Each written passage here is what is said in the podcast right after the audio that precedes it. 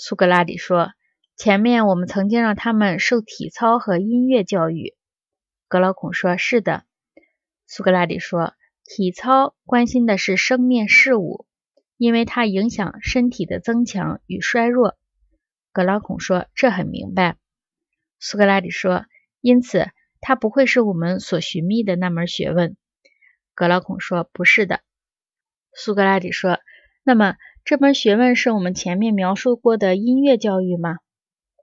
格劳孔说：“如果你还记得的话，音乐是和体育相对的。”它通过习惯以教育护卫者，以音调培养某种精神和谐，但不是知识；以韵律培养优雅得体，还以故事或纯系传说的，或较为真实的的语言培养与此相近的品质。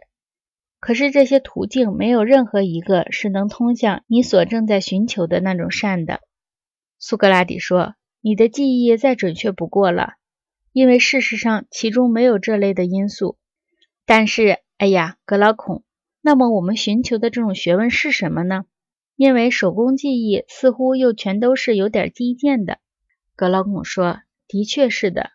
可是除去音乐、体操和手艺，剩下的还有什么别的学问呢？”